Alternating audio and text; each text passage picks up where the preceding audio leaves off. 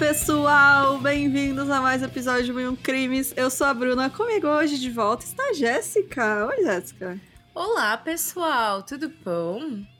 Gente, o único recado é diretamente da Fabi.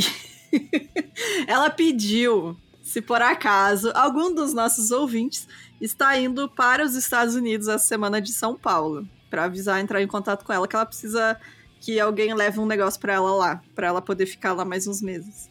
Então, é isso, gente. Se você está em São Paulo ou vai para São Paulo e daqui um tempinho vai para os Estados Unidos, fala com a Fabi, por favor. É... Então tá, é isso, né? Bora lá direto para o caso de hoje.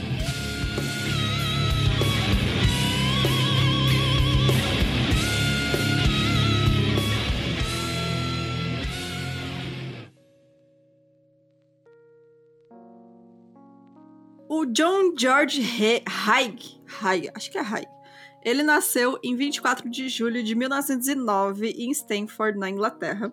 Os pais dele eram o Alfred e a Emily, que eram. É, eles tinham. seguiam uma religião que. Eu, eu acho que é esse o nome em português, não tenho certeza. Mas a tradução é Irmãos de Plymouth, que é um grupo cristão protestante que é extremamente conservador e anti-modernidade que prega por meios de vida modestos. Eles são quase Amish, assim, eles só não vivem isolados lá no, na roça, né? Enfim, não, não, quase, né? Quase. Eles usam eletricidade. Mas, tipo, é, para eles, eles inclusive não têm a hierarquia da igreja, né? E eles seguem a Bíblia estritamente. Então, tipo, eles são extremamente rígidos e conservadores.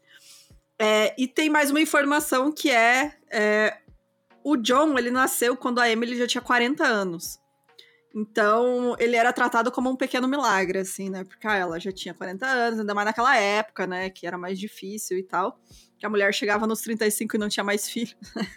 Mas, então, ele, tipo, era o pequeno milagrezinho da família. Ele era filho único. E aí, por isso, tanto pela essa questão da religião da família, quanto por ele, a mãe dele ver ele, né, como esse, esse príncipezinho, ele dificilmente podia sair de casa. E, inclusive, nessa casa, o pai dele tinha construído uma cerca de 3 metros de altura em volta da casa para a família, é, para manter eles isolados do mundo exterior da cidade de Wakefield, que é onde eles moravam. Então, ele sofria também com pesadelos recorrentes envolvendo religião desde a infância.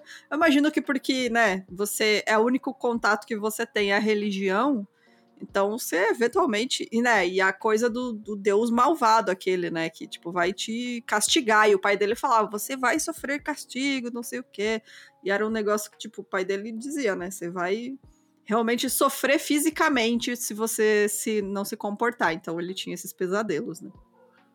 Uhum. E aí, de acordo com o pai dele, o mundo inteiro era mal e por isso a família deveria se manter separada do mundo. Oxi. Eles eram bem isolados, é. E o John era proibido de praticar esportes e qualquer outra atividade além de estudar a Bíblia. Era a única coisa que ele podia fazer. Mas é, eles deixavam ele tocar piano, que ele gostava bastante. Mas o Alfred, que era o pai dele, ele tinha uma mancha de nascença na cabeça e ele falou pro John que essa mancha era resultado dos seus pecados quando mais jovem. que Mano. ele pecou e aí apareceu a mancha. E que a Emily, né, a mãe dele, não tinha nenhuma mancha porque ela era um anjo, sem defeitos. Hum. é, pois é. Mas aí, pouco, pouco cristão essa lógica, né? Porque todos os cristãos são são pecadores. É, né? Não, na uhum. verdade não, né? Porque Jesus veio pra. É, não, amiga, mas a gente, quando a gente. A gente é pecadora se você batismo. Bati... É, então, se você é batizado, não é? É, então, não era pra mais ter mancha, entendeu? Nessa lógica dele. Ah, mas é a lógica deles. É assim, você nasce. Se, se, for, se for de nascença, teria uma lógica. É. Mas depois do batismo, não. não ah, enfim, foi. é isso aí, galera. Eu não sei se tem batismo nessa religião também. Vai saber, né? É, né? Vai saber. E aí o John, ele ficava aterrorizado com a ideia de também desenvolver uma mancha no corpo, como a do pai, né, devido ao mau comportamento. Então ele tinha muitos medos, assim. Era realmente aquele negócio de terror por religião, né? Religião do medo, assim, tipo, que é bizarro. Uhum. Acredita-se que o John, com o tempo, percebeu que tal mancha não apareceria nele. Mesmo depois de mentir ou fazer algo errado, né? Porque não é assim a vida, senão. É, ele foi, sabe, crescendo e percebendo, tipo, ah, contou uma mentirinha não aconteceu nada, sabe? Aí ele Sim. fica. Hum. É, isso teria sido um ponto de virada no desenvolvimento de personalidade dele, que passou a acreditar que seria invencível e que podia fazer o que quisesse. Ele cresceu muito fã de música clássica e aprendeu a tocar piano sozinho em casa, né? O que eu acho uma coisa genial, gente. Porque... Incrível, né? A pessoa. Eu tipo... mesma, nossa, eu tive aula de violão e toco mal. é, mal toco nossa, e quando toco alguma coisa, música. eu tenho que ter cifra escrita. Cifra. Não partitura, porque eu sou realmente ruim. Quando mais velho, John ganhou uma bolsa de estudos para a Queen Elizabeth Grammar School em Wakefield. Depois de Wakefield Cathedral, onde se tornou coroinha. É.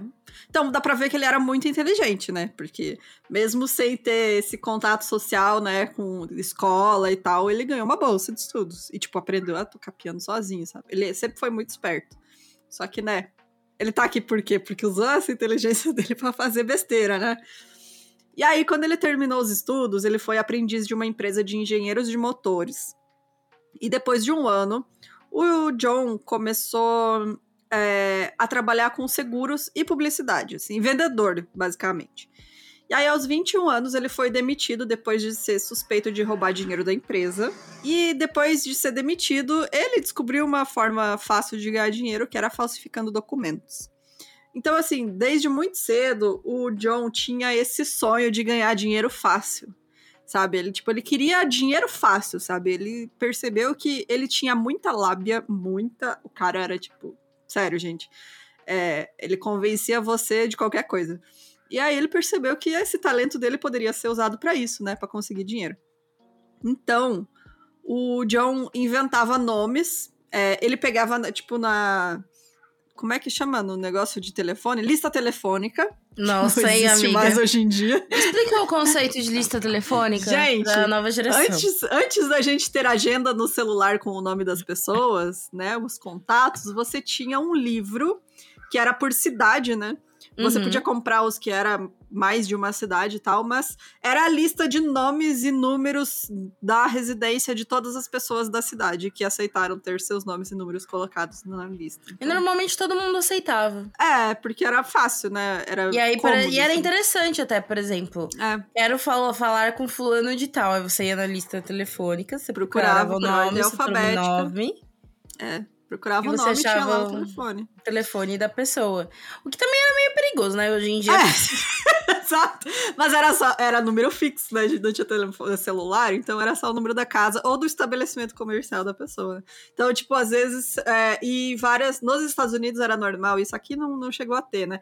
De tipo, no, no telefone público, na rua, você ter uma lista, né? Aqui você ligava, né?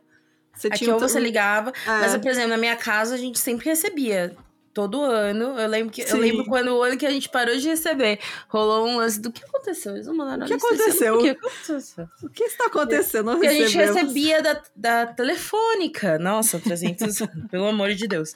Da telefônica. É, a gente é. recebia a listinha.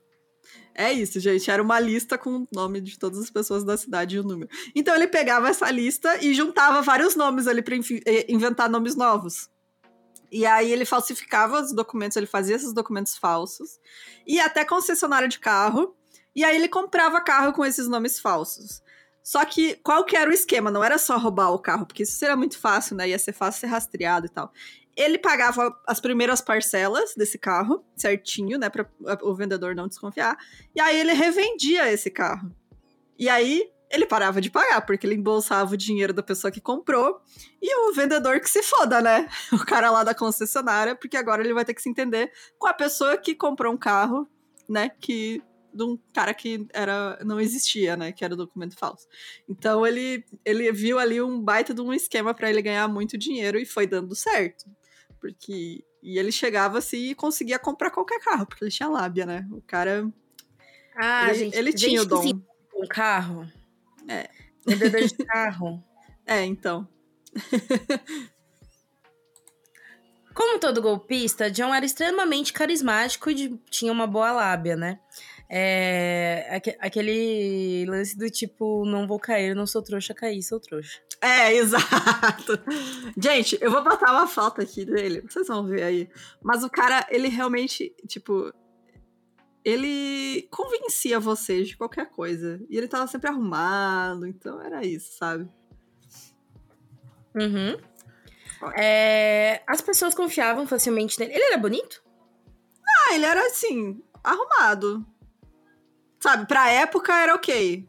Eu não, não acho bonito, mas pra época ele estava dentro do padrão que era considerado bonito. É, cara de ator daquela época, né? Dos anos 20, 30, assim. Uhum. É, as pessoas confiavam nele, né? Pois ele sempre fazia questão de se apresentar como um homem bem arrumado e educado, né? Como você disse. Uhum. É, e, e aquela coisa, né? O cara bem arrumadinho, educado, branquinho, nesta época. É, exato. Em 34, John parou de frequentar a igreja de seus pais e se casou com Beatrice Hammer, uma mulher de 21 anos que ele mal conhecia. Apesar de ter ficado impressionada com a educação e charme de John, ela não tinha certeza sobre seu caráter, mas ainda assim prosseguiu com o casamento em 6 de julho de 34. Aquele lance do conhecer, casar rapidamente pra sair de casa, né? É, nessa época, né? Era isso que tinha pra fazer, né? O tempo de namoro era muito curto, né? Sei Sim. lá, eu dou pra minha avó. Minha avó conheceu meu avô, casou com ele três meses. E não era. E quando hoje em dia você fica, meu Deus, que absurdo, que coisa de sapatão né? Mas na época era o comum. É, exato. Até porque, tipo, o namoro era só pegar na mão, né? E na casa da família. Então, tipo, não tinha porquê você, né? Você quer fuder, você tem que casar. não tem por que ficar muito tempo, né? Enrolando ali com a pessoa. É, e aí, os pais do John permitiram que eles morassem com eles Embora o casamento tenha durado apenas quatro meses, né? Mais ou menos, assim. Porque acabou quando o John foi preso finalmente, né? Em outubro de 34. Devido aos golpes dele, finalmente ele foi pego, né? Ele foi enviado para prisão por fraude. E aí, enquanto ele estava preso, a Beatrice, né, a esposa dele, deu à luz uma filha, a quem ela deu para adoção, porque aí realmente ela disse: ah, acabou o casamento, porque o cara é um pilantra. E naquela época, né, mulher solteira, mãe, mãe solteira não, né, gente? Eu aprendi que não, não é assim que fala, não, é mãe solo. Uhum. É, naquela época, mãe solo, né, já era, era, era um preconceito absurdo, né? Ela não ia conseguir seguir com a vida dela se ela continuasse com a criança. Então, uhum. ela deu a menina para adoção e foi embora, né? Falou: não, não quero saber desse cara. Olha aí, ele é golpista, né? Vai saber do que, que ele é capaz de fazer. E aí, depois de ser solto, o John viu a Beatrice só mais uma vez. E aí, nesse, nessa vez que ele viu ela, ele ainda mentiu para ela. Ele falou assim: ah, a gente nunca se casou oficialmente porque eu já era casado quando eu casei contigo. Nossa, mano. Era mentira dele. Eles casaram de verdade, era mentira dele. Tipo, era só por mentir, assim. Sei lá por que ele falou isso pra ela. Porque Nossa, ele é um mano, ele tem a carinha do Hitler. É. é então... Eu fui ver agora. o bigodinho. E a partir de então, né, os pais dele já não apoiavam tanto ele, né? Eles ficaram, poxa, tipo, a gente tentou te criar tão certinho e você fica aí dando golpe, abandonando tua esposa e tua filha, sabe? Então eles falaram, não, você não pode mais ficar aqui com a gente, sabe? Se vira uhum. aí com a tua vida. E aí, em 36, depois de sair da prisão, o John se mudou para Londres e começou a trabalhar como mecânico em um parque de diversões. Ele fazia manutenção dos brinquedos e máquinas do parque. E aí ele ficou muito amigo do dono do parque, porque ele não é bobo, né, cara? Com quem que ele vai fazer amizade? Com o dono do parque. Que era um homem rico chamado William Maxwell. E os pais dele eram o Donald e a Amy Maxwell, que também caíram nos encantos do John e consideravam ele uma boa pessoa. Eles até ficaram muito tristes quando o John anunciou que ele ia largar o emprego no parque porque ele queria buscar outras oportunidades de negócios. E eles ficaram, ah, que pena, a gente gosta tanto de você, né? Mas tudo bem, é a vida. E é isso. Eles, tipo, ah, ele é um cara muito legal, muito bacana, amigo do nosso filho, trabalha bem. Mas, né, é isso. Mano. Essas oportunidades, é claro, envolviam mais golpes, né? Golpe por cima de golpe, é... é então... John, ele fingiu ser um advogado chamado William Capito Adams, Adamson, tipo Adams, com Adamson. escritórios com escritórios em Londres, Surrey e Sussex. Sussex, inclusive, me lembra um livro do, do... Ai, gente, agora esqueci o nome, do Sherlock Holmes. Chamava O Vampiro de Sussex. Inutilidade aí. Ele vendeu... Ele vendeu ações fraudulentas supostamente das propriedades de seus clientes falecidos a preços do abaixo do mercado. Seu golpe foi descoberto por alguém que notou que ele havia escrito incorretamente Guilford com Gifford, né? Guilford, é, em um documento. John foi preso novamente e recebeu a sentença de quatro anos de prisão por fraude. Enquanto passou um tempo preso, John começou a pensar em novos planos para ganhar dinheiro fácil. Aquele lance, né? A pessoa tá acostumada com golpe, não vai é. sair, não vai sair dali e fazer um CLT. Vai trabalhar honestamente e ganhar um terço do que ele ganha num golpe? Não vai, né? Não vai. Ah, se eu soubesse. Zoeira, kkk, brincadeira. brincadeira. e chegou à conclusão de que ele só havia sido pego em essas, nessas fraudes porque havia deixado testemunhas. Ele raciocinou que suas vítimas morressem. Hum, é. Não é um bom raciocínio, não. Mas não. ninguém poderia reclamar de seus roubos. E se não houvesse corpos, não havia. Ah, que pensamento bom. Que pensamento é, então. Na cabeça deles fazia sentido. Ah, você não tem corpo, não tem como eles me acusar de crime. Sabe? Mas né, não é assim que funciona, né, meu querido? Sim. Mas é, cara, tipo, ele deu. É o, o que ele chegou à conclusão, é isso, assim. Ele realmente não passava pela cabeça dele levar outra vida, sabe? Porque ele queria uma vida de luxo, ele queria uma vida de gastança, né? Então, uhum. ele sabia do que ele era capaz de convencer as pessoas a fazer e usou isso para o mal. é, e uma coisa é que, tipo, ele pensa tanto nos planos, é, principalmente esses de fraude e tal, e ele vai fazendo até ser pego, sabe? Ele não se importa muito, assim, ele não pensa nas consequências, sabe? Então dá pra ver bastante isso várias vezes, né? Que ele. É. Seria é. o Joselito sem noção, o João sem noção. Exatamente. Referência também para Porque jovens não vão entender. Joselito sem noção, personagem muito querido do Hermes e Renato, tá, gente? Ai, eu amo Hermes e Renato. Nossa, era muito bom Hermes e Renato. É, bom, e aí, na prisão, ele trabalhava na parte de funilaria, que é tipo, ah, trabalho com ferro, né? Enfim. É, enfim, é isso, fazia soldagem e tal. E aí ele tinha acesso a vários equipamentos e materiais que seriam úteis para ele, né? Nessa nova empreitada. Então ele chegou à conclusão, ele chega a muitas conclusões, o, o menino John.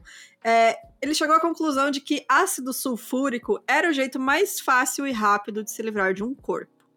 E aí ele começou a fazer experimentos na prisão usando ratos. Que ele ah, bom, comprava... pensei, pegava os manos ali da prisão. Não, né? Então, Ia ser, né, né? Daí ele ia ser pego muito rápido. Né? ele falava assim: ah, você me arruma uns ratos aí, eu te dou um dinheiro. Daí os caras, tipo, catavam os ratos da prisão e levavam para ele. E aí, ele pegava esses ratos e mergulhava em ácido sulfúrico. E aí cronometrava quanto tempo os tecidos, órgãos e ossos demoravam para se dissolver completamente. E aí fazia os cálculos mais ou menos de quanto isso levaria para uma pessoa, né, um adulto. Mano. O John. É, é bizarro, né, cara? Tipo, vocês já imaginam o que vem por aí, né? E aí o John ganhou a liberdade novamente em 43 e ele conseguiu um trabalho como contador em uma empresa de engenharia. Mas, né, como eu falei, é, é, um salário normal, né, não era suficiente para ele. E aí ele alugou um porão e Mas começou... pra mim, eu acho que nem é questão de, de grana, velho. Porque ele ficou preso, sabe? Ele tem, então, tinha esse risco. Pra ele... mim, é o lance do prazer mesmo do rolê. Exato. Ele tem essa desculpa de por dinheiro, que eu acho que é um catalisador, assim, mas ele realmente passou a gostar, sabe?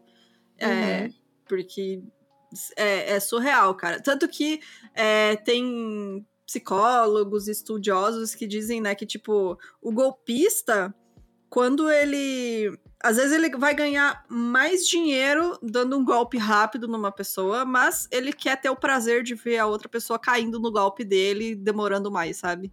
E ganhando é, mais dinheiro. É, tanto que o, muitas vezes os golpistas eles acabam, enfim, é, se perdendo, né? Nesse lance de se vangloriar, né? Do, do próprio golpe. Tipo, a gente falou do caso um tempo atrás do. Como é mesmo? O brasileiro lá? O queridão do, do avião. o Marcelo VIP, nosso grande Marcelo amigo. VIP, né? Marcelo, Marcelo VIP. ele só se fudeu, assim, foi preso porque ele resolveu aparecer no programa do Mauro Júnior. Entendeu? Ai, gente, sério, se você não escutou esse episódio, é um dos melhores do podcast. Gente, o Marcelo sério? VIP, a gente é fã dele. E Porque aí... ele não matou ninguém, né? O Marcelo VIP só roubava de quem, de quem podia ser roubado, né? Só de rico. Né? Mas você pega esses casos, né? Por exemplo, é. tem um caso que eu até penso um dia escrever, gente. Depois escrevam aí nos comentários se vocês querem. Que é sobre aquele ladrão de. que, que roubou um. Acho que era o maior trem que tinha de transporte de ouro lá na, na Inglaterra, um negócio assim de grana. Uhum. E veio morar no Brasil durante muitos anos. Os filhos dele eram brasileiros, sabe? E sabiam disso. E ele Caramba. do Brasil pra escapar, enfim. Sabe? Era o maior é. trem. É. Ah, não vou lembrar agora, gente. Mas enfim, era, foi, foi de um grande trem que teve na, na Inglaterra. E, e ele saiu no jornal aqui no Brasil, sabe? Tipo, o, o, grande fodão. É porque o Brasil não extradita ninguém, né? Então... É, então. o lance todo é esse, sabe? A gente. A gente vê que a pessoa que é o golpista, né? Muitas vezes ele se perde dentro do seu próprio golpe, né? Que Exatamente. ele dá um passo maior que a perna, né? Uhum. É, e a gente vê aqui, nele é muito claro isso, né? Que, tipo, ele tá nem aí para as consequências se ele vai ser pego, ele só vai fazendo. Uhum. Aí a única coisa que ele planejou mais é se livrar dos corpos, né? Que aí foi o único passo que ele deu a mais. Mas também não, não faz tanto. A gente vai ver que ele não faz tão certo também. Enfim, né? É, ele alugou um porão e aí ele começou a preparar uma oficina, né, onde ele pretendia se livrar dos corpos de suas vítimas. Então ali ele já separou um espacinho especial para poder fazer todas essas coisas sem ser pego, assim, né, sem ser interrompido, porque daí não ia ser no lugar de trabalho, né. Ele alugou tipo um, um porão comercial, digamos assim. Em um pub em Cass Cassington, o John encontrou seu ex-empregador William Maxwell novamente. Mac, como era o apelido dele, ficou feliz em vê-lo e levou John para ver seus pais. Durante esse encontro, eles contaram a John sobre os recentes investimentos em propriedades e como Mac era responsável por coletar aluguéis dos inquilinos pela cidade. Depois de socializar com Mac por várias semanas, o John decidiu que seu plano seria colocado em prática em setembro de 1944. Com a Segunda Guerra Mundial em seu ápice, o Mac confessou a John que tinha medo de ser convocado para o exército e por isso pensava em se esconder por um tempo também faria o mesmo. Sou cagona. É, né? não julgo. John disse ao amigo que tinha um lugar perfeito para escondê-lo e que durante esse tempo ele poderia cuidar de todos os afazeres e compromissos por ele. E manter a comunicação com seus pais. O Mac ele ficou muito feliz pela oportunidade e aceitou o plano de John sem contestação. É, não, não julgo o cara. Não julgo. Nossa, guerra. mano, tá rolando ah, guerra. Pelo amor é... de Deus, eu sou cagona. Mas levar um tiro na bunda, no meu, no meu cu, entendeu? Ainda mais o cara, o cara rico, né? Tipo, a vida que ele leva vai querer ir lá Pelo amor de Deus. Gente, sério, se tiver guerra, não me convoque. Não, não, não me irei. Convoque. Não me convoque. Não irei. Não. Entendeu? E, Já tá assim, difícil eu brigar pela minha vida. Imagina pelo país, pelo amor de Deus. E aí, em 6 de setembro de 44, o John atraiu o Mac até a oficina dele, naquele porão, né, que ele tinha alugado. E assim que ele entrou, o John acertou ele com um golpe na cabeça, usando um cano de metal. Tipo, apagou o cara na hora. Depois disso, ele cortou a sua garganta. E aí, ele diz, ele alega que ele sentiu uma vontade incontrolável de tomar sangue. E ele diz que pegou uma caneca e tomou sangue. Só que assim, muitas fontes contestam essa informação porque o John aumentou, inventou muita coisa em seus crimes para parecer insano. Pra alegar Sim. insanidades depois. Nossa, sabe? será que isso se inspirou? Depois eu vou pesquisar. É porque isso aqui inspirou que muita eu falei, coisa. O conto que eu falei de Sussex chama O Vampiro de Sussex. Que estão desconfiando que tem um vampiro, na verdade, descobrem que não é um vampiro, que é um conto da mulher que escreveu sobre o. Acabei de falar o nome dele, Sherlock Holmes. Entendeu? Uh, então é, o nome do conto é Vampiro de Sussex, então por isso que eu fiquei. Ah, oh, acho, eu acho que esse não, mas tem várias coisas que são baseadas nesse caso.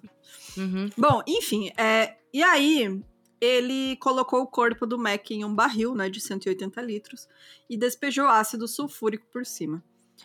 Ele descreveu como quando o corpo foi literalmente submerso no ácido, os vapores, né, subiram, né, toda aquela fumaça do corpo dissolvendo, e, tipo, foram em cima, porque ele estava perto, né, e aí ele passou mal e teve que sair dali. Mais tarde, ele voltou, cobriu o barril e foi para casa dormir, e deixando os restos mortais de seu amigo dissolvendo. Foi durante essa noite que ele diz também que supostamente teria sofrido dos pesadelos mais surreais e cheios de sangue em sua vida. Então ele é cheio de historinha, assim, né? A gente sabe que o cara, né, é contador de história, então não dá para confiar também muito no que ele fala. Sim, pode ser um grande papinho, né? Ao voltar no dia seguinte, o John viu que seu plano havia dado certo até então. Os restos de Mac não passavam de um líquido espesso e ele despejou num ralo. Ele estava muito eufórico que havia conseguido matar alguém, né? Muito alegre, coisa bacana. Muito feliz. Uhum. E se livrar completamente do corpo. Agora só restava colher os frutos de seu crime.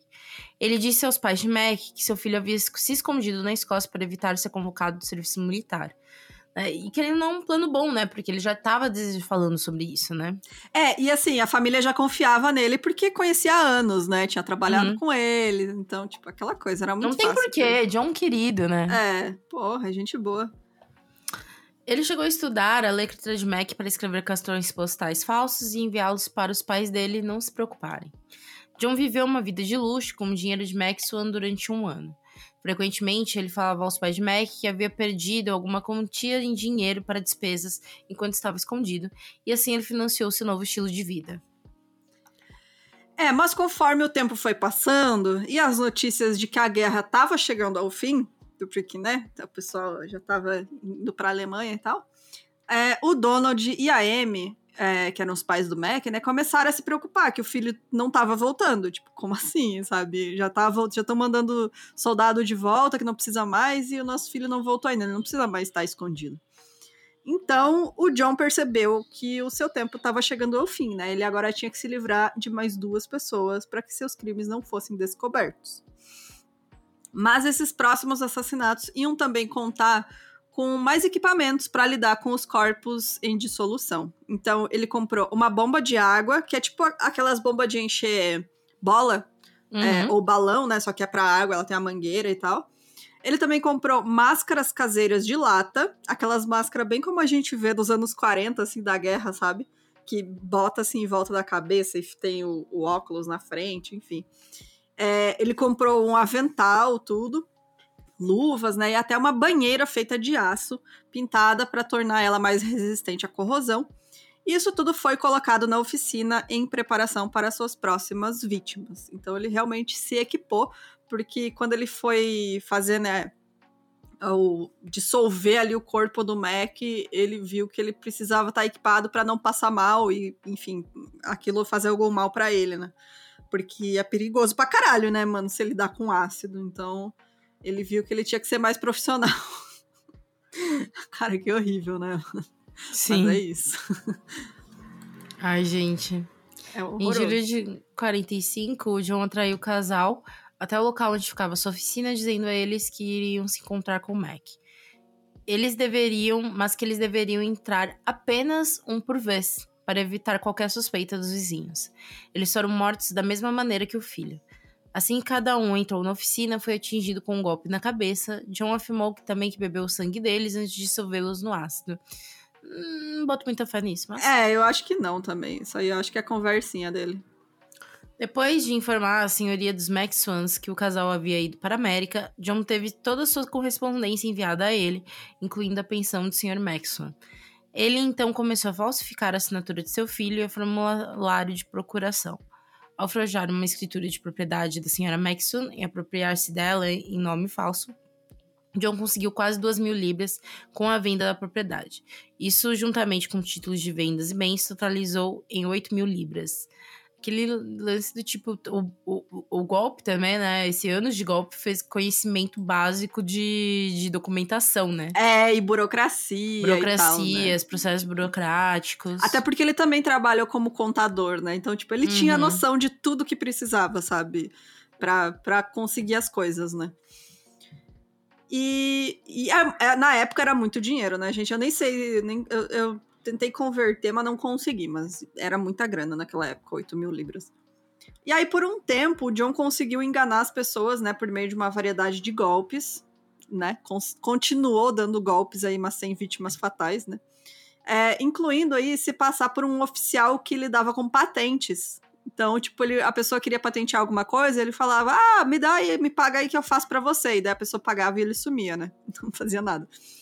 É, e também ele, ele, tipo, se fingia de é, negociante e tal, e dizia que ia montar filiais. Ah, você quer montar uma filial da tua loja em outra cidade? Eu te ajudo. Enfim, era esses golpes aí, né? Que acho que naquela época era muito fácil, né? Você aplicar esse tipo de golpe. Uhum. E aí também foi nessa época que ele mais tarde alegou em uma confissão que ele tinha matado também um jovem chamado Max, que era de Kensington. Mas não se tem prova se ele realmente fez isso. Então, é, a conversinha dele também inclui. Pode ter matado mais pessoas ou pode ser só conversinha. A gente não sabe. Então, apesar de todo o dinheiro que ele tinha conseguido com a morte dos Maxwells e mais os frutos de todos esses golpes que ele dava, o John tava quase falido. Por quê? Porque ele tinha um problema com a aposta. Olha só. Além, cara, o cara é esperto pra umas coisas e burro para outras, né? Porque, pelo amor de Deus. E ele gastou, cara, ele gastou, ele torrava, assim, ele, ele queria levar uma vida de luxo também, né? Então ele morava em hotéis de luxo e frequentava muitos lugares caros. E o que ele não gastava nisso, ele gastava em aposta. E aí, por volta de 47, ele já tava ficando sem dinheiro. E mais uma vez, ele voltou a arquitetar assassinatos para ganho financeiro. Sendo que é isso, né? Ele já tinha o conhecimento de como fazer ganhos financeiros sem matar ninguém, mas. Porra, sabe, se ele. Mano, ele podia pegar todo esse dinheiro que ele ganhou e investir em alguma coisa, né? Não, não ele só queria gastar. Porque hum. para ele era muito fácil ganhar pra mais mim, dinheiro. Pra mim, eu acho né? que é isso, esse lance do, do dinheiro, de pegar o dinheiro também, o assassinato, porque nesse daí pô, a maneira que ele tá matando, né? A frequência, ele tá gostando, né? É, ele tá gostando, exatamente. Porque é um passo a mais dos golpes normal que ele dá, né? É tipo, é o golpe mais outra coisa, né? Tipo, parece que é a evolução dos, desses golpes que ele dá, que é só roubar as pessoas. Sim. Seus novos, seus novos alvos eram o casal Archibald Henderson, de 52 anos, e sua esposa Rose, de 41 anos. Ele estava vendendo sua casa e John ficou interessado, mas já não tinha dinheiro suficiente para comprá-lo. Ele se aproximou dos dois e começou a ganhar a confiança deles. Baseado na paixão deles por música, John facilmente conquistou o casal e aos poucos conseguiu que eles contassem informações sobre suas propriedades. John foi convidado por Rose para o apartamento deles para tocar no piano na festa de inauguração da casa, enquanto estava no apartamento. John roubou o revólver de Archibald, planejando usá-lo em seu próximo crime. Ele havia alugado um armazém para usar de oficina e, abandonando o porão, ele transferiu todo o seu equipamento de assassinato para o um novo local. Desta vez, comprou três garrafões de ácido sulfúrico e dois tambores de 150 litros. Gente, mas ninguém falava, porra, Quanto ácido sulfúrico, né? Mas é que então, ele não comprava sempre do mesmo lugar. E ele, toda a lábia que ele tinha, né, cara? Tipo, uhum. ele tinha lábia. E aí ele dizia que ele era vendedor, representante de não sei o que, sabe? De indústria, sei lá.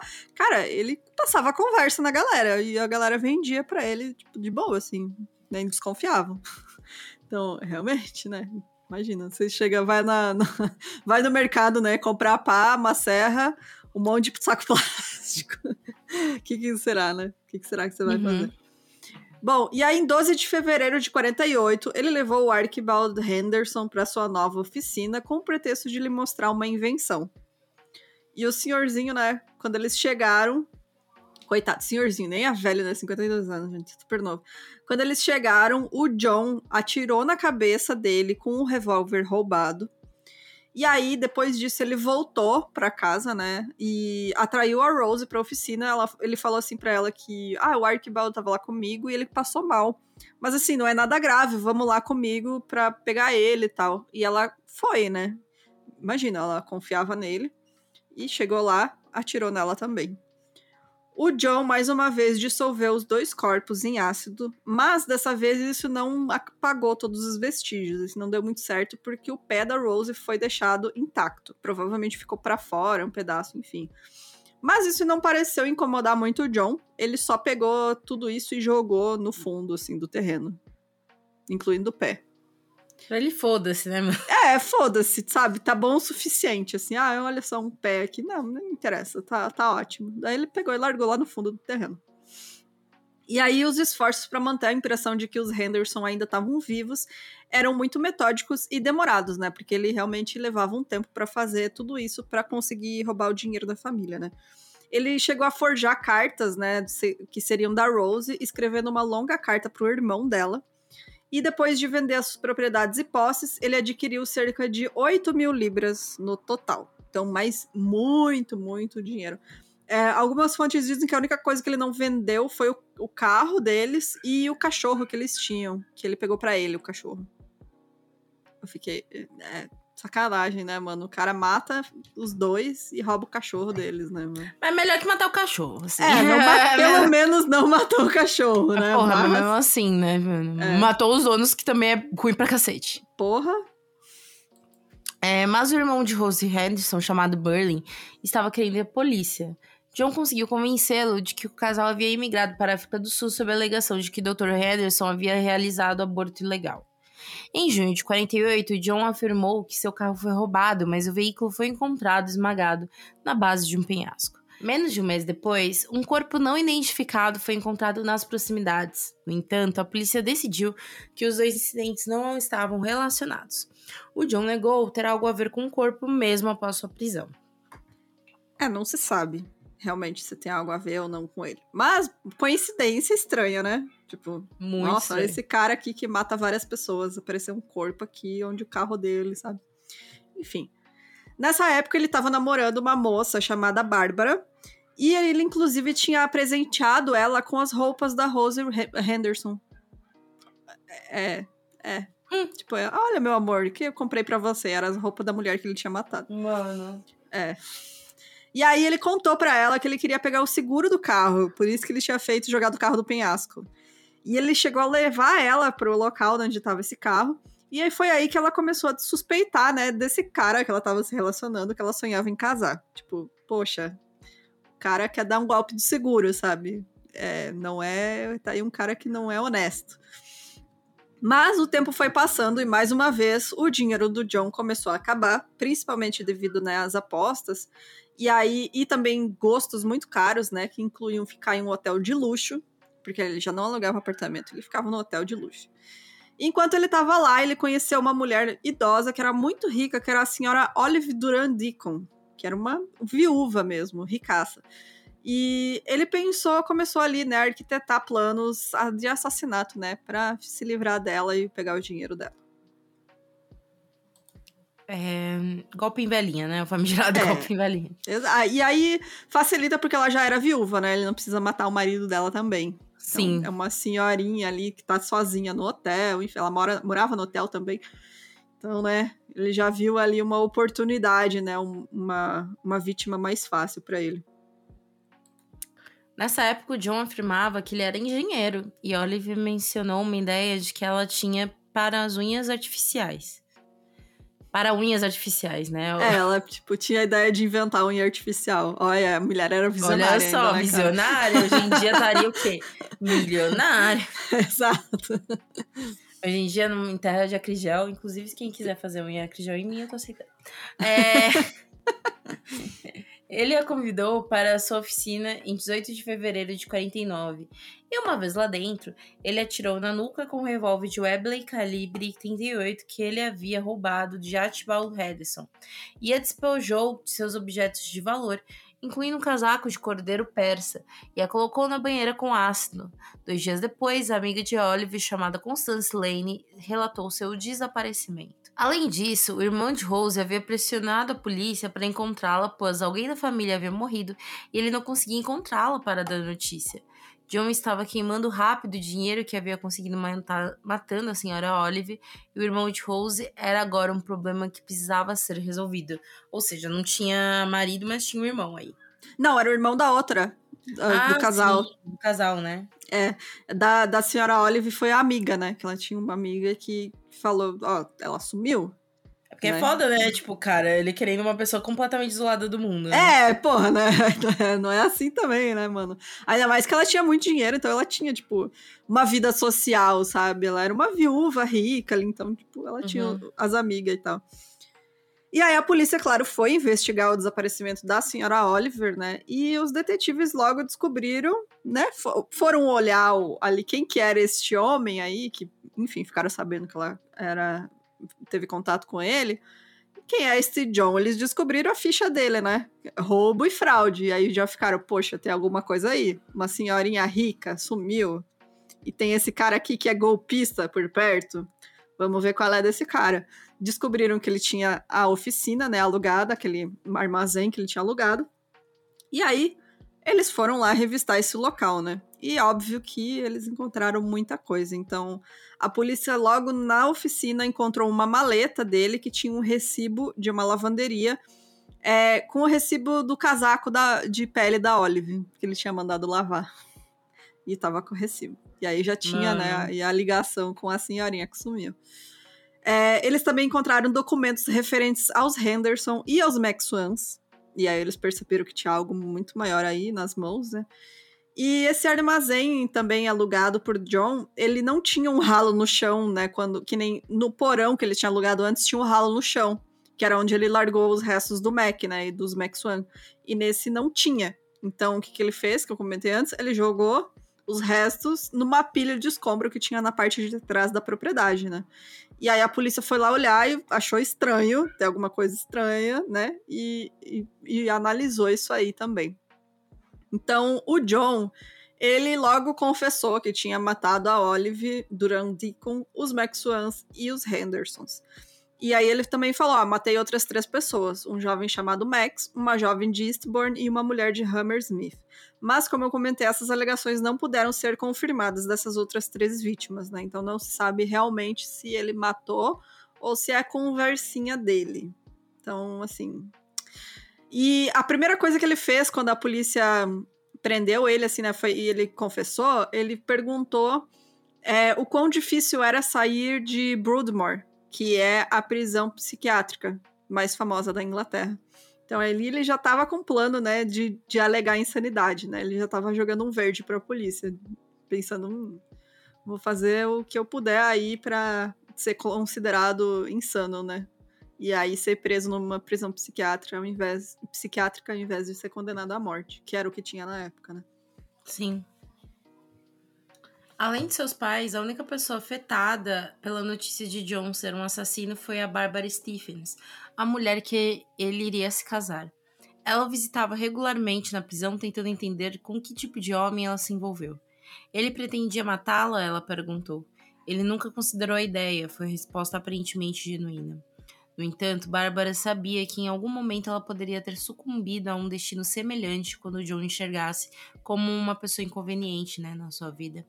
Da parte de John, ele não apresentava nenhum remorso. Parecia até feliz com a atenção que os jornais lhe davam. É aquele lance do que a gente tá falando, né? Do golpista se vangloriar, é. né? Sobre o que ele tá fazendo, né? Ele era muito egocêntrico também, né? Então, né? Atenção para ele era ótima. Embora o ácido tenha destruído muitas provas, nem tudo foi eliminado é, coisas como ossos pequenos, dentaduras, o pé de Rose Henderson e uma vesícula biliar foram descobertos, enquanto a equipe forense vasculhava o que havia restado. Os técnicos tiveram que usar luvas de borracha e cobrir traços com vaselina para se proteger do ácido. Eles encontraram os seguintes itens. Então, que eles conseguiram identificar ali, né, naqueles restos que estavam jogados no terreno é, 12 quilos de gordura corporal humana, três pedras, né, cálculos biliares, parte de um pé esquerdo, como eu comentei, o, o pé da Rose, 18 fragmentos de osso humano, uma dentadura intacta, porque lembrando o ácido, ele vai corroer apenas tecidos orgânicos, né? Então, como a dentadura não era algo natural, né, orgânico, ela permaneceu intacta. Era a dentadura da Olive é, alça de um saco plástico vermelho e uma embalagem de batom. E aí, claro, né? É, óbvio que tava muito óbvio o que, que tinha acontecido, né? Ele tinha matado todas essas pessoas e aí ele continuou preso. E em 1 de abril de 49, o E.G. Robbie abriu o caso para acusação perante 10 magistrados de Sussex. E aí é, é o pré-julgamento, né? Eles vão decidir se ele pode ir a julgamento ou não. E o John estava confiante e até fez brincadeiras durante todo esse processo, como se ele não se importasse assim com né, a magnitude de seus crimes. E durante uma confissão inicial, ele não apenas admitiu muitas das mortes, mas ele também perguntou qual seria o resultado com qualquer um que fosse declarado insano. Como eu comentei, né, ele tinha perguntado sobre Broadmoor também, e aí parecia que nessa época aí ele já estava pensando na possibilidade de parecer insano, né, parecer maluco, para escapar da forca. E provavelmente tinha inventado as histórias de pesadelos e alegações de ser um vampiro, né, ter tomado sangue, para literalmente salvar o próprio pescoço. Porque eu realmente não acredito. Porque é, é muito invençãozinha, assim, essa história do sangue, sabe? Porque ele tirou muito da cartola, assim, ah, não, eu tive uma vontade incontrolável de tomar sangue. E aí eu uhum. peguei uma caneca e tomei o sangue da pessoa. É a cartada da insanidade, né? É, exatamente. É isso que ele queria.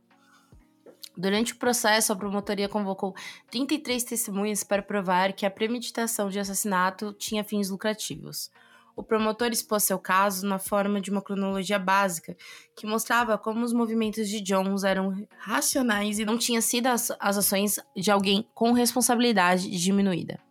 John também foi examinado por vários médicos e psicólogos que estavam interessados na alegação de ter necessidade de beber sangue. Tal compulsão, se genuína, faz parte de um desvio sexual e está relacionada ao próprio ato de violência. No entanto, John parecia ser ter pouco interesse em sexo, não deu nenhuma indicação de que sofria de tal distúrbio. Ou seja, né, meteu louco.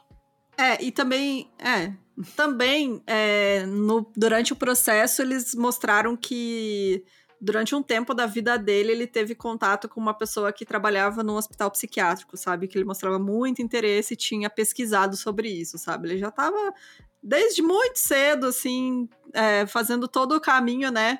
Pavimentando já a estradinha ali para poder dizer que ele não tinha noção do que ele tinha feito, né? Quando né? Porra, o cara comprou um monte de coisa para dissolver uhum. corpo. Como é que você vai não, alegar cara, que você não deu sabe? com burocracias. é.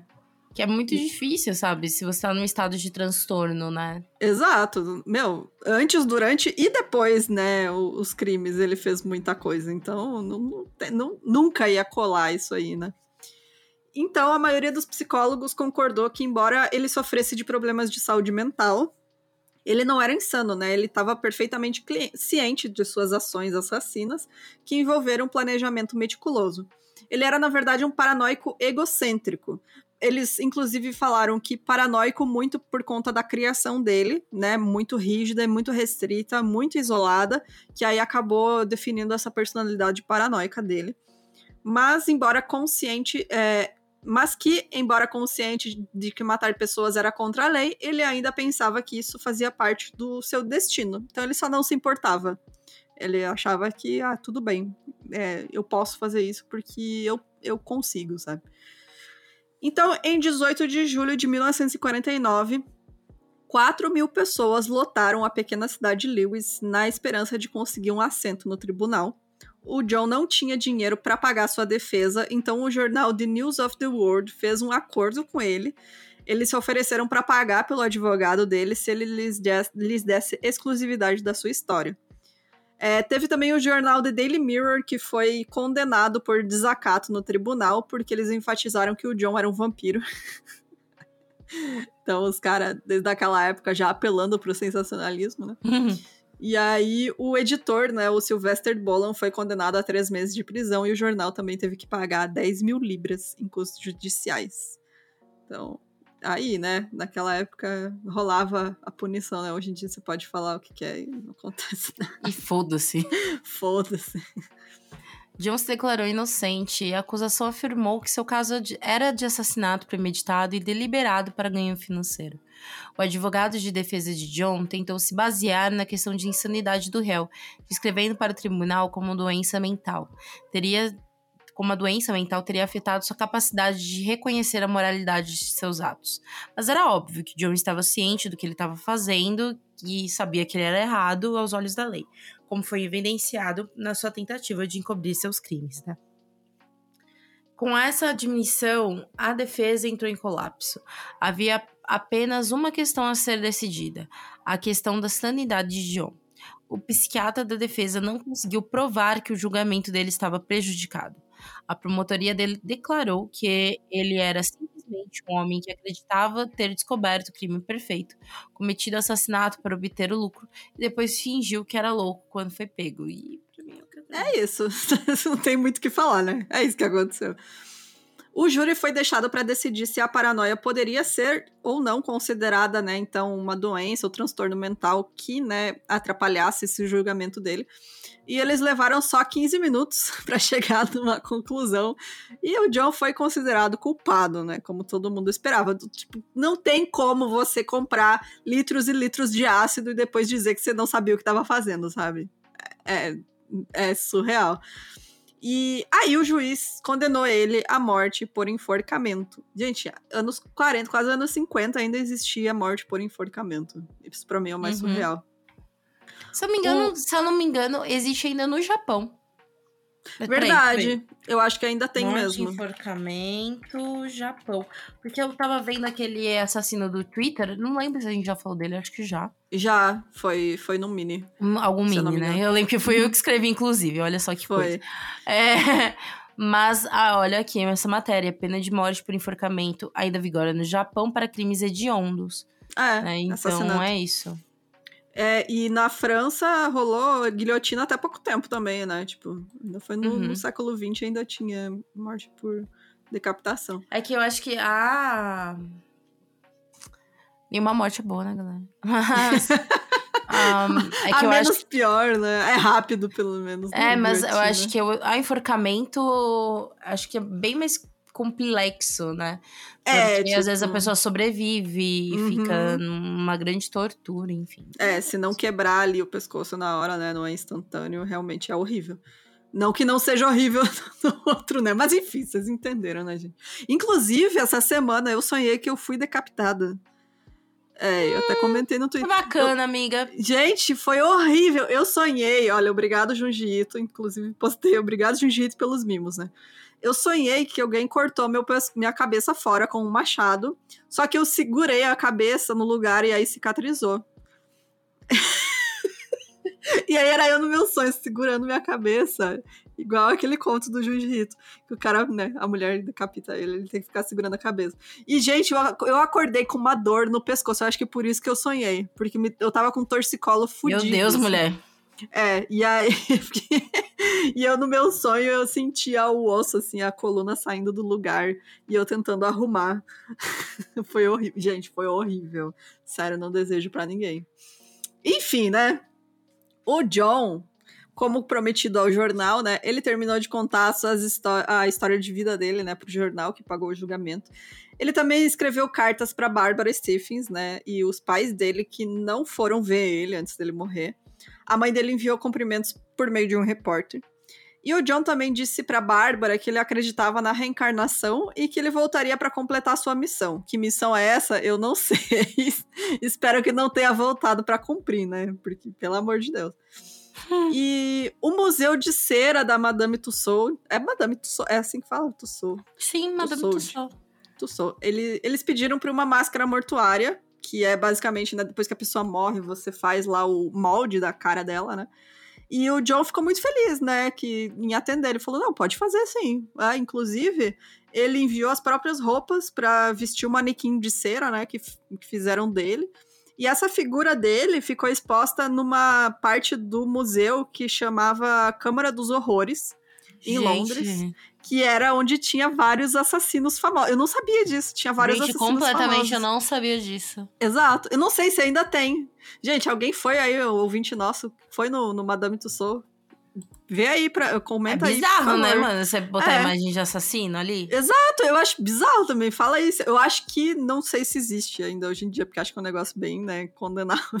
Inclusive, essa figura, assim, ficou alguns anos exposta e depois tiraram. Então, não sei se tiraram só a dele ou se realmente tiraram todos essas, né, essa câmara dos horrores aí, que tinha vários assassinos famosos. É, muito, é, é surreal, né, gente? E comenta aí, gente, se você já foi aí no, no Museu de Cera da Madeira. Eu fui no Museu de Cera uma vez. No Museu de Carazinho, que é uma cidade do interior do Rio Grande do Sul. E lá tinha umas figuras de cera, gente. Era muito, era muito tosco. Era muito tosco, gente. Eu lembro até hoje, eu criança dando risada das, das, das bonecos de eu cera. Eu acho, na real, feio. o realista mais medonho do que o tosco. Porque o eu tosco também tá acho. Que é, que, que é de mentira, né? É, dá pra ver que é um manequim tosco ali, sabe? É engraçado, você fica olhando. de cera me lembra de um, um dos filmes mais ruinzinhos bons que existe. Eu amo esse filme! É a Casa de Cera. eu amo a casa, a casa de, de cera. cera. Eu amo. É, é, muito bom, mas é péssimo. É, é tipo, bem aqueles. Ah, gente, é que um negócio que eu acho que o. Aquele o cara do Super 8, que eu vivo esquecendo o nome dele, mas adoro as resenhas dele. Ele fala muito disso, né? De filme de terror de cinema, né? Pra, pra cinema de shopping. É. E é, é bem o filme... Mas sem, tipo, sem pretensão nenhuma, sabe? Só Sim. se divertir mesmo. E é bem o que tinha no começo dos anos 2000, né? Tipo, é um filme datado, assim. Você vê, você sabe quando que foi feito. mas eu adoro, fica a indicação de filme pra ver num domingo à tarde se não tem nada pra fazer. Assiste Casa Sim. de Cera. Enfim, né, gente? Comenta aí se você ainda existe esse, essa Câmara dos Horrores. Também fiquei curiosa de saber. Vai que agora tem só personagem, né, fictício e tal. Imagina, podia ter lá o Hannibal e tal. Enfim, né? E vamos pro fim, então. Em 6 de agosto de 49, o John Haig foi enforcado na prisão de Wandsworth aos 40 anos de idade. Super novo também, a gente vê aí que ele realmente teve uma vida turbulada, turbulada, né? Que palavra nova. uma vida atribulada aí. Porque ele cometeu muito crime em pouco tempo de vida, né? Porque 40 anos não é nada, né? Então. Nada. Chegou ao fim o, a, o conto do John Hay. A história dele ficou conhecida como o assassino do, da banheira de ácido, que, né, que era como ficou aí nas manchetes do, do mundo, BFS.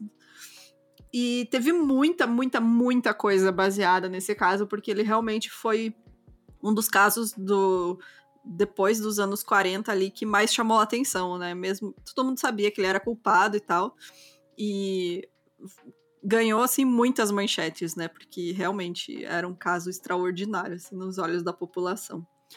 É, e aí tem muitas coisas, né? Tem coisa desde os anos 49, até nos anos 49, né? Em 49 teve um, um filme chamado Obsessão, que foi é, que teve que ser adiado porque ele tinha muitas similaridades com o caso.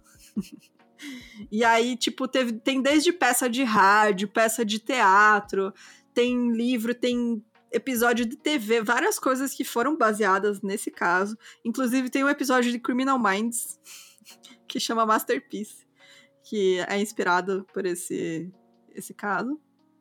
E fica aí, se você conhece algum filme, alguma coisa né, que seja bom é, indica aí nos comentários pra gente. É, pra, enfim, né? Mais curiosidades sobre este caso aí, que ficou muito famoso na época. E que hoje em dia a gente não, não, não lembra tanto, né? Mais algum Sim. recado, amiga? Acho que é isso, gente, por enquanto. Vamos, então, vamos ler as coisinhas da galera? Bora para os comentários!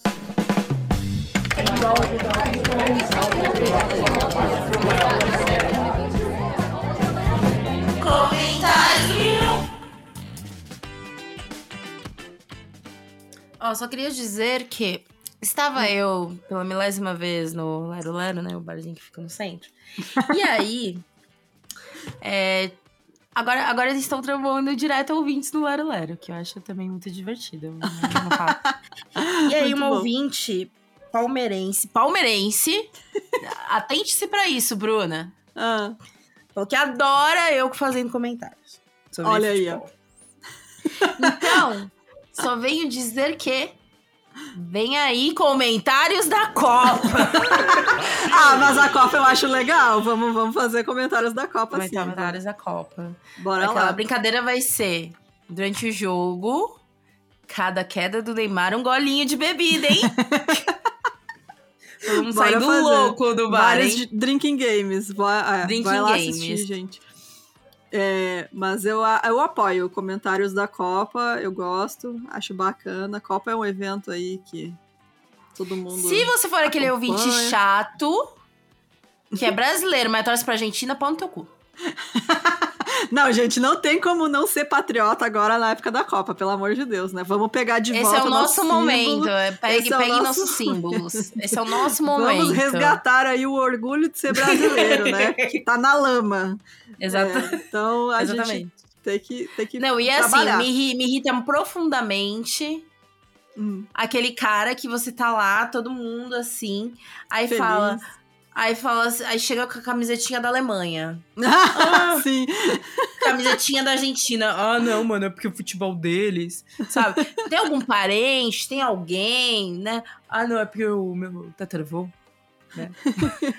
Pelo amor de Deus, Vai gente. Vai se fuder, cara. Não, tem que torcer pro Brasil, é isso. É... Entendeu? Os comentários, o último episódio foi do Armin Mavis, que é o famoso canibal, né, da internet. E eu vou começar é, com o episódio. Cadê, cadê o comentário? Aqui que eu achei engraçado. Da Bebê Brava. Da Brava. Ela falou assim: sentei com meu pratinho de comida e pensei, hum, vou escutar o episódio novo do 1001. Não deu nem um minuto, a Bruna solta o um recado sobre o episódio, que eu falei, não comam ouvindo esse episódio. De nome, eu não sei que caso é esse, valeu o alerta. Daí ela falou depois: fui inventar de comer rápido pra ouvir e derrubei o prato. Aí depois ela comentou de novo, limpando a bagunça e ouvindo o episódio. Então foi uma aventura ali da Brava. Espero que você tenha conseguido comer. Para o episódio. É, isso daí parecia quando eu era mais jovem. É, aí eu chegava assim na faculdade, fazia meu pratinho de comida e colocava no. Eu passava CSI na hora que eu chegava, ah, sabe? Sim. Parecia que quando eu ia botar um garfo na boca, aparecia uma coisa sendo super nojenta. Era tipo assim, ó. O garfo indo em direção à minha boca, uma bolha de pus que tinha um trequinho do DNA do vagabundo, sabe? Eu ficava, pelo amor de Deus. Ah, é sempre assim, né? Assim, chocado. é, a Nívia Nívia Oliveira falou: moça de contagem que mandou e-mail. Também sou de contagem. Nunca conheci nenhum outro fã de True Crime daqui. Bora ser amigos. Bora ser amigo da Nívia. Bora, pessoal de contagem, entre em contato com a Nívia. Ela quer amizades sinceras. Escutaram mil e um crimes juntinhos e comentando os episódios. Exatamente. é, a Ana Júlia, ela comentou: Não dá para saber o que é pior, uma pessoa que cogita comer outra de forma literal ou alguém que concorda em ser morto, temperado, assado, cozido e comido. Realmente, cara. Não dá para saber aqui o que é pior desses dois, né? É tipo casal do inferno mesmo. é... Deixa eu só ler aqui, gente. Desculpa aí que eu estou procurando mensagem. É, melhor a Bruna, a porra tá ali.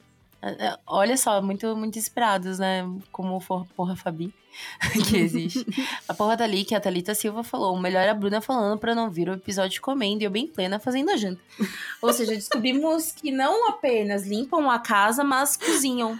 Ah, eu também faço isso. Eu, eu, eu também faço podcast. isso. A gente entende. Eu amo cozinhar ouvindo podcast. É bom, eu, né? Ó, óbvio que eu prefiro assim. Vamos ouvir um Não Inviabilize, um. É, mas às vezes não tem episódio novo. Inclusive, né? tem um podcast que eu tô gostando muito. E é levinho, assim. Pra quem gosta de música brasileira, chama Fofocas da MPB.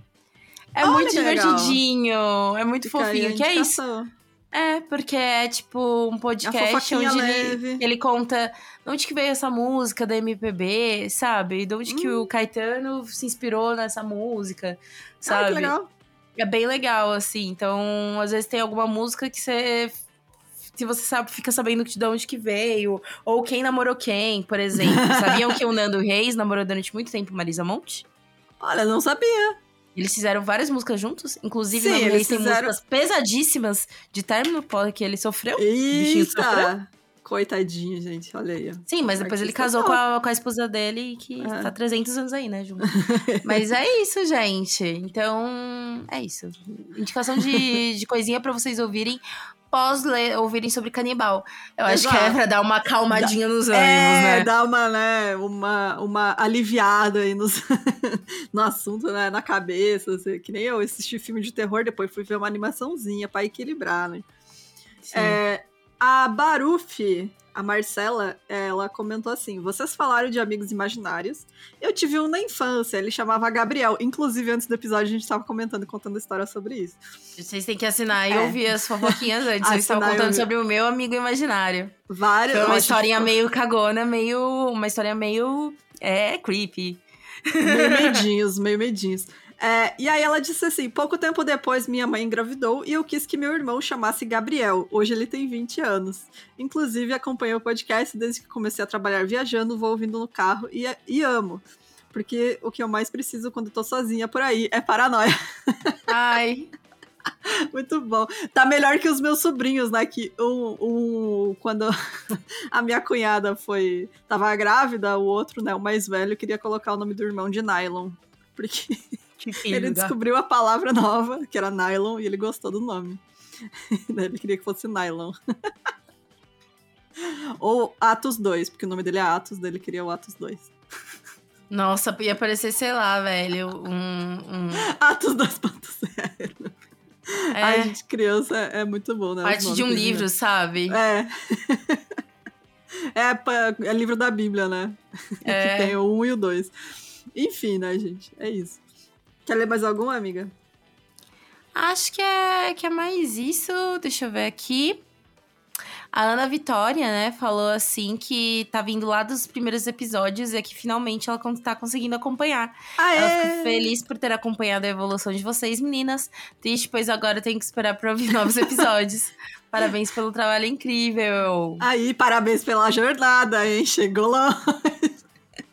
A gente tinha que os dar um temidos. diploma, né? Um diploma é uma pessoa. A pessoa atingiu os temidos primeiros episódios. Eu acho que o mais temido que eu temo é quando eu participava no início.